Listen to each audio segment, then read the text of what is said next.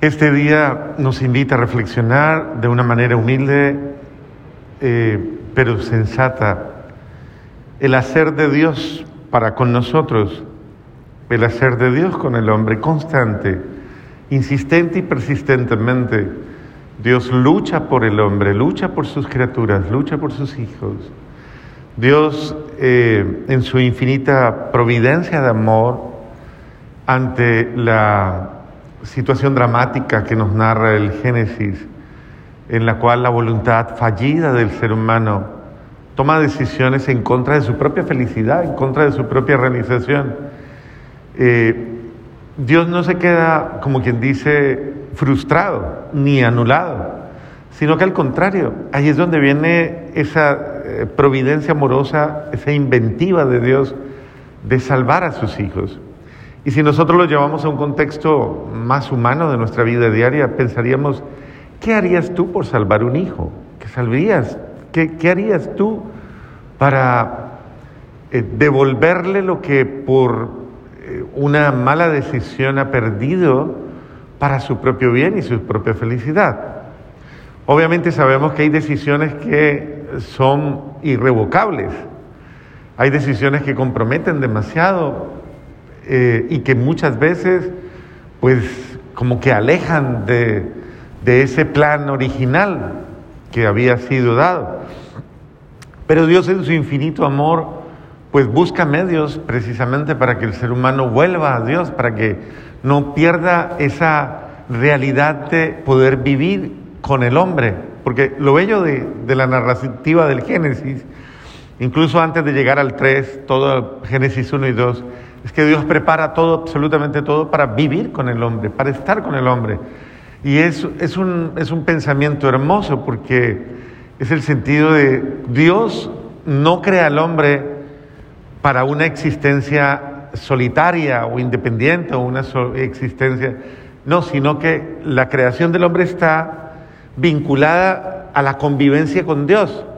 Eso que hablan tanto precisamente de de las profecías de cuando nos muramos y vayamos al cielo y todas estas cosas, eh, es precisamente eso que ya teníamos, que Dios tenía con el hombre de una manera cercana, una convivencia plena, una comunión. Y eh, eso es lo que el pecado como tal nos ha quitado. Entonces, ahí es donde viene esa iniciativa amorosísima de Dios al rescate de cada uno de nosotros. Pero yo quiero que se queden pensando, Dios quiere vivir conmigo. Está impedido de vivir plenamente conmigo a causa del pecado. Entonces viene la estrategia de Dios anunciada por Isaías. He ahí que una virgen concebirá y dará a luz un hijo. Una virgen concebirá. Y ese pensamiento comienza a entrar en el pueblo de Israel tanto que se preparan para la elección de una virgen. Así cuenta la tradición que todas las niñas de la casa de David, porque tenía que ser de la casa de David, y tú Belén Efratá, no eres la más pequeña porque de ti nacerá precisamente el Mesías, el Salvador. Y ellos que conocían las escrituras muy bien, sabían que de la casa de David nacería eh, una virgen que sería el instrumento de Dios para realizar su obra. Y es curioso porque esa mentalidad de la virginidad, es decir, de la disposición total a la acción de Dios, porque eso no es otra cosa, la virginidad no se limita a una condición física, biológicamente hablando, sino que abarca precisamente la dimensión de la disponibilidad total del hombre a Dios. O sea, no tengo obstáculo alguno para que tú hagas en mí lo que tú quieras. Eso es ser virgen, eso. Tener absoluta disponibilidad a Dios y a su gracia, a su amor, a su acción salvífica. Es lo que lastimosamente la narrativa que tiene el Génesis nos dice que no se dio por una decisión en contra del plan de Dios. Cuando Eva dice no, se cierra y se vuelve pues una persona no disponible a la acción de Dios. Cuando María dice sí, se abre totalmente a, la prerrogativa de Dios, se abre totalmente al querer de Dios y permite que se realice en él, en ella, de manera consciente. Obviamente la Santísima Virgen María no sabía, desconocía los designios de Dios con ella.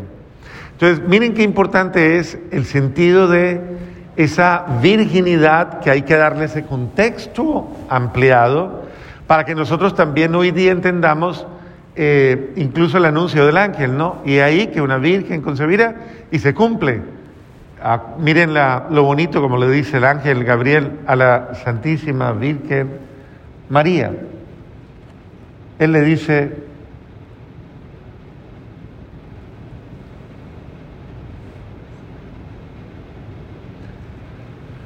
no temas María, alégrate, ¿no? Alégrate, llena de gracia.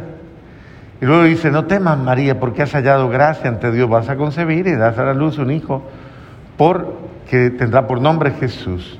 Y todo el designio. Y ella responde, ¿y cómo podrá hacer esto? Pues yo permanezco, ¿qué? Virgen.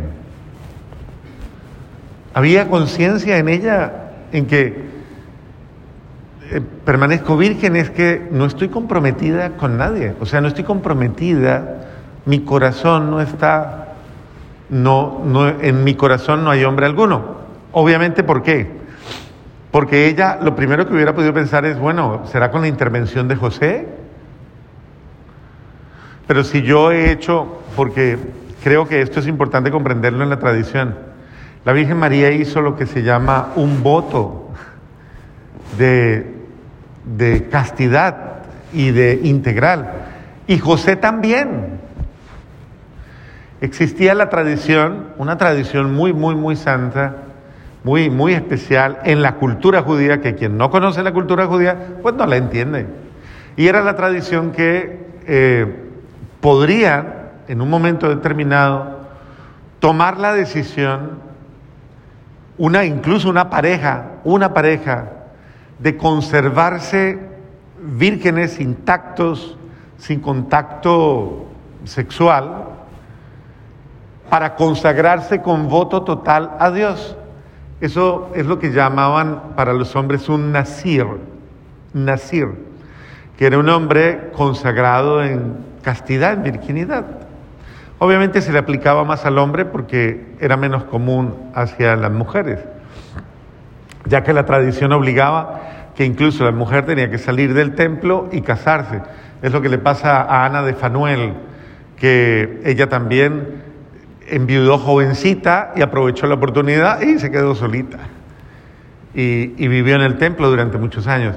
Y entonces, observen ustedes cómo en este sentido la Virgen no tiene una duda en cuanto a miedo, miedo del mismo miedo que habla la primera lectura, no, porque no es la duda de que que, duda del, que, del poder de Dios, sino, no entiendo, o sea, es el ser humano frente al misterio de Dios, ¿cómo, cómo puede ser eso? No lo entiendo. Y por eso le dice, no temas, tranquila, el Espíritu Santo va a hacer lo suyo. Usted solamente dispóngase. Deje hacer a Dios. Deje que Dios haga en usted. Esto es lo importante. Lo que Dios hizo en María, lo quiere hacer en nosotros. ¿Y ahora cómo? Pues en virtud de Cristo.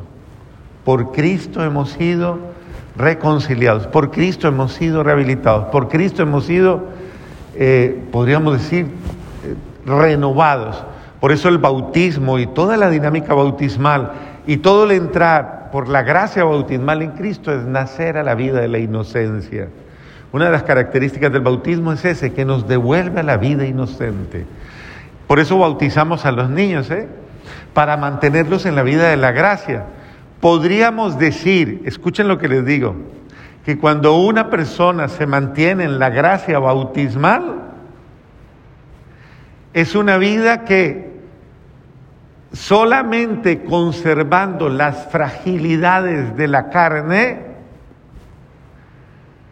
podría vivir en virtud de Cristo absolutamente en plenitud eh, todas las disposiciones que Dios ha reservado para quienes de una manera especial se consagran a Él. Y podría vivir en la santidad absoluta, Por eso se dice, por ejemplo, de Santa Teresita del Niño Jesús, cuya reliquia tenemos en el altar, que algún eh, un confesor de ella después de que muere dice y testifica y dice, puedo asegurar que esta mujer nunca perdió la gracia bautismal. Se mantuvo siempre intacta. Es decir, en ella hubo las fragilidades de la carne, la debilidad, no el pecado. Ser frágil, ser débil no implica pecado. Entonces observen ustedes que la obra redentora de Cristo sí, sí ah, obra en el hombre. Entonces uno dice, ¿y entonces cuándo puedo yo vivir esa plenitud? Cuando yo tengo una vida sacramental. Cuando hay vida sacramental en mí se cumple todo lo previsto en virtud de Cristo, porque para Dios no hay nada. Es la gracia de Dios la que lo hace. Entonces, qué importante que yo me disponga a la gracia de Dios, deje hacer a Dios y viva en la gracia bautismal.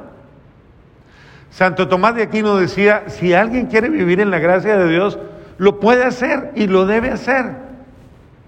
Porque es muy difícil cometer un pecado mortal para quien tiene eh, esa orientación hacia la vida de Dios y la gracia de Dios. Y dice, se necesitaría para cometer un pecado mortal querer ofender a Dios, desear ofender a Dios y hacerlo. Entonces él dice, una persona que se dispone a conservarse en la comunión con Dios y que se cuide y se guarda, obviamente, como, como dicen, una cosa es ser tentado y otra cosa es caer en la tentación. Entonces, miren ustedes como la Virgen María fue y vivió momentos muy, muy duros. Solamente usted qué hubiera hecho si le matan a su hijo enfrente suyo. Se lo matan, se lo desgarran, se lo insultan, se lo desprecian, ¿Usted qué hubiera hecho? ¿Le hubiera pasado un mal pensamiento? Pues miren las pruebas tan agudas a las que estuvo sometida la Virgen y ella nunca, nunca declinó hacia el pecado que es el odio, que es el desamor, que es el desprecio, sino siempre en el amor, en el amor. Por eso en ese sentido la iglesia algún día declarará la corredención de María, porque la Santísima Virgen María vivió el misterio de la redención perfectamente, sin pecar. Es decir, unió de una manera especial la voluntad de salvar a los hombres en ella misma, de salvar, de contribuir a la salvación de tal manera que para ello contribuyó con su gracia, con su vida.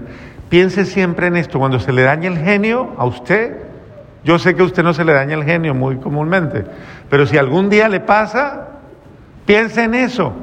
Yo no voy a entrar a dejarme llevar por esto en virtud de la salvación de mi hermano, en la virtud de la salvación de mi alma, en virtud del bien, me sacrifico. Es el sentido sacrificial. Deje hacer a Dios en su vida, deje que Dios sobre en su vida como María y como en María, Él realizará esa criatura nueva capaz de responder a todas las situaciones de esta vida, a todas las pruebas de esta vida.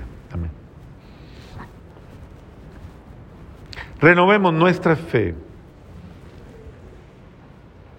Creo en un solo Dios, Padre Todopoderoso